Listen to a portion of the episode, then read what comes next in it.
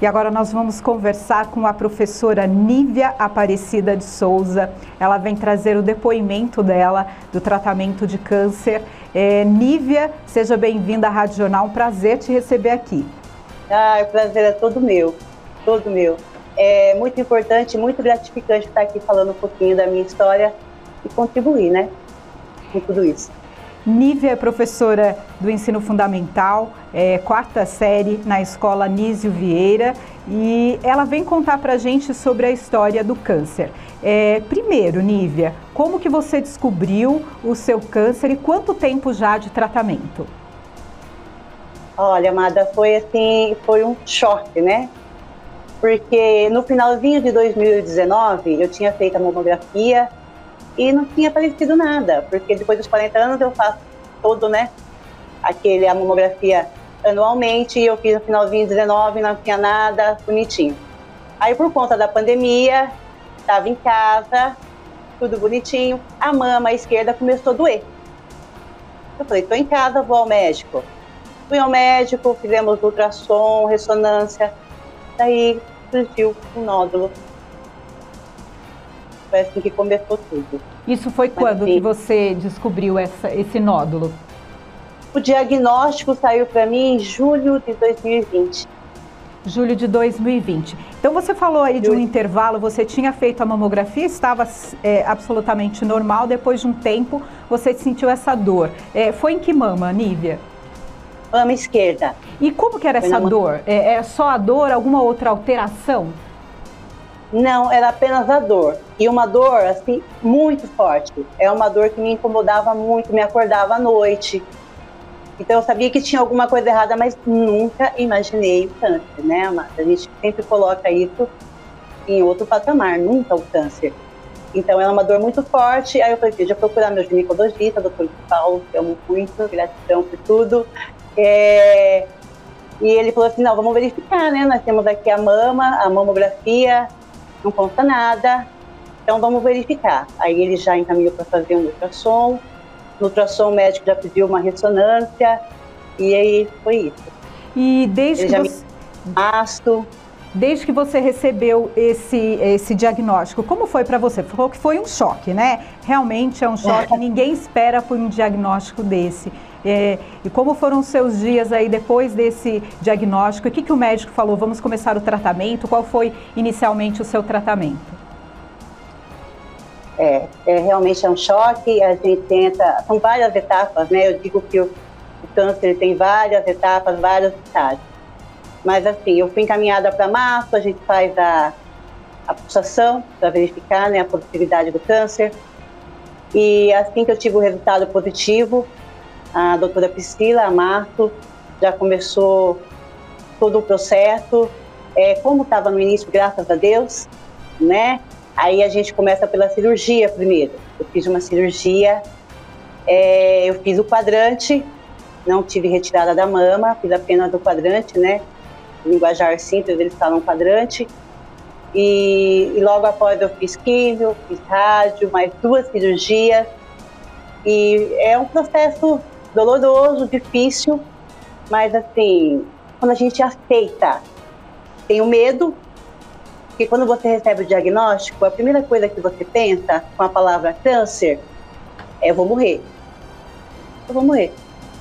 Né? A gente ainda tem essa cultura, que a minha oncologista, a doutora Elisa, é, assim, tentou quebrar muito isso em mim, essa cultura de que o câncer é igual à morte. Não, o câncer não é igual à morte ele tem cura, ele diagnosticado precocemente é tratável, então é, é um processo difícil, doloroso, mas é possível.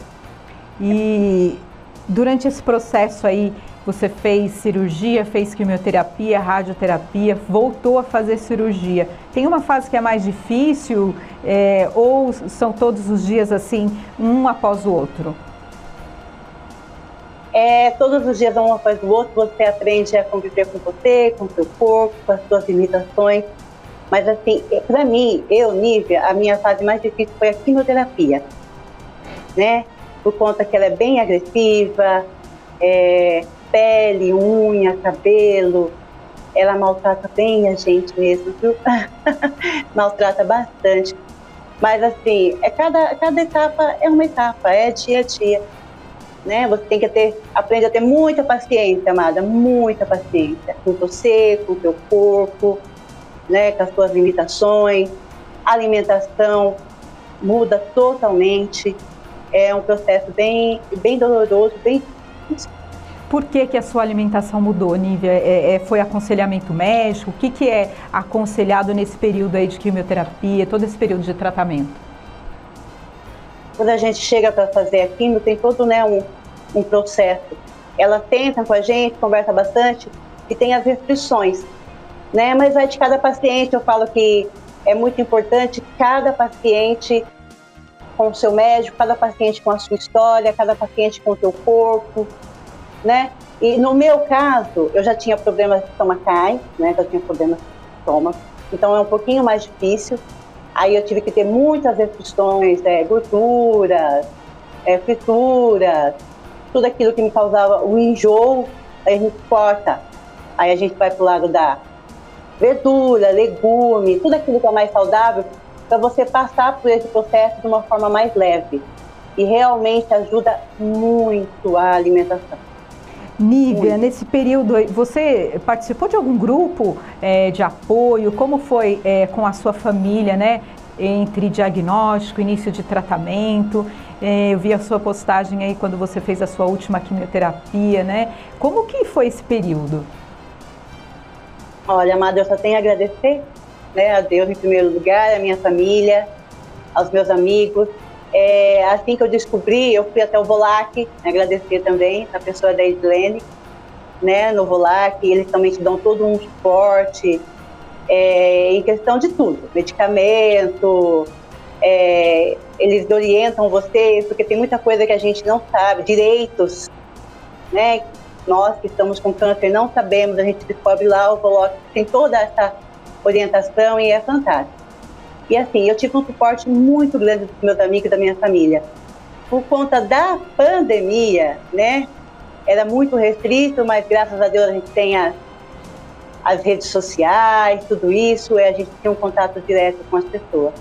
Mas assim, comigo mesmo, minha mãe, minha irmã, meu filho aqui, cuidando de mim diariamente, e, e foi tranquilo, graças a Deus, viu? Foi bem, foi bem leve. É, Nívia, você teve perda de cabelo, algum sintoma aí durante esse tratamento? Como que foi? Assim, muita, muitas mulheres têm é, medo né, da, da, da, questão da queda de cabelo e de outras é, coisas em relação ao próprio corpo, né? Como foi para você? Amada, confesso aqui para você que quando eu cheguei na minha primeira consulta com a oncologista, eu disse o seguinte: não vou fazer quimioterapia. Não vou fazer. Não vou fazer, por favor. Eu quero outro tipo de tratamento. Eu quero outra coisa, porque vai cair o meu cabelo. E a gente, como mulher, você sabe, né? A gente tem é, essa coisa com o cabelo. E, e foi muito difícil para mim. Caiu tudo, eu tive queda total dos pelos do corpo todo, não só do cabelo né? Então a autoestima da gente, eu comecei a fazer terapia nesse período, porque mexe muito. As unhas ficam pretas, a pele fica flácida, fica, fica ressecada, né? Os dentes, muda todo o seu corpo. Quando eu digo muda tudo, muda tudo mesmo, né? Intestino, tudo. É, é bem delicado. Você tem que cuidar de você 24 horas é, aos pouquinhos você vai dando aquilo que o seu corpo necessita. Água, solzinho, cama, é, é bem difícil, mas é possível. É Nívia, muito né, se fala da questão da hereditariedade em relação ao câncer. Alguma pessoa da sua família já tinha é, recebido o diagnóstico de câncer, câncer de mama ou algum outro tipo de câncer? Não, Amada, fui a primeira da família nenhum tipo de câncer da minha família, nada. Nada, nem de mama, nem outros, nada. Eu fui a primeira da família mesmo. Por conta disso, a doutora né, pede para minha mãe e minha irmã agora fazer os exames regularmente, mas assim, eu fui a primeira, a primeira. Nívia, e, e, em relação assim a, ao seu futuro, você a, ah, confidenciou aí antes da gente começar a entrevista que você voltou a trabalhar, né, com os alunos. Como foi essa volta e qual é, é vamos dizer assim, o que, que você está esperando da vida nesse, nesse pós-tratamento? Qual a sua expectativa, né? É, e depois, para a gente encerrar, queria que você desse um conselho aí para as mulheres, né? Nós estamos no Outubro Rosa, tem essa importante é, missão de todos falarem e de todos lembrarem das mulheres de fazerem o seu exame, procurarem o seu médico, né? No seu caso, você estava tudo bem, um tempinho depois apareceu é, uma alteração. Então, queria que você falasse sobre esses pontos. Olha, é, é emocionante, porque quando você passa por um processo desse, você aprende a amar a vida com todas as suas forças, né? Cada minuto é importante, cada detalhe é importante. E assim, é, eu amo meu trabalho, eu amo o que eu faço. Foi muito gratificante ter voltado à escola ontem, ver os meus alunos, ver os meus amigos. E eu quero mais, eu quero mais, eu quero estudar mais, eu quero me aprofundar, poder ajudar as pessoas né, que passaram, que vão passar, que estão passando por tudo isso que eu passei. Eu, eu quero falar, quero gritar, colocar minha boca no mundo, e, e tentar fazer a minha parte. E quanto às pessoas, não desistam de você. Não desistam, não desistam de você. A vida é linda, a vida é um presente que Deus nos deu e o que a gente pode fazer é agarrar ela com todas as nossas forças e fazer o nosso melhor. Um outro conselho que eu dou também para quem está nesse processo, né? Não fiquem procurando coisas nas redes sociais, mas, né? Google, essa, porque cada pessoa é uma pessoa, cada processo é um processo. É, cuidem da sua saúde mental, cuidem de você, façam aquilo que vocês gostam de fazer, coisas simples, né? Eu nesse período eu descobri o crochê, uma coisa assim bem, né, bem aleatória tudo que eu faço. Mas assim, é, me trazia paz, me trazia tranquilidade. E eu digo, não desistam de ser. É, é, possível, o câncer ele, ele tem cura, é tratável. Então, é, vamos fazer o nosso melhor sempre e acreditar. Né? O Papai do Céu tem sempre um propósito para nós em tudo, em tudo que acontece na nossa vida. Então a gente tem que acreditar e seguir. É possível. É, Nívia, antes da gente encerrar realmente, qual foi aí é, a importância da terapia para você? Você falou que a sua primeira consulta você chegou e falou para a médica, não vou fazer quimioterapia, né, quero outro tipo de tratamento. E com certeza, né, a sua médica conversando com você, é, você aceitou fazer esse tipo de tratamento. É, como que foi né, essa conversa entre médico e paciente também com a sua é, terapeuta aí sobre esse seu processo com câncer de mama?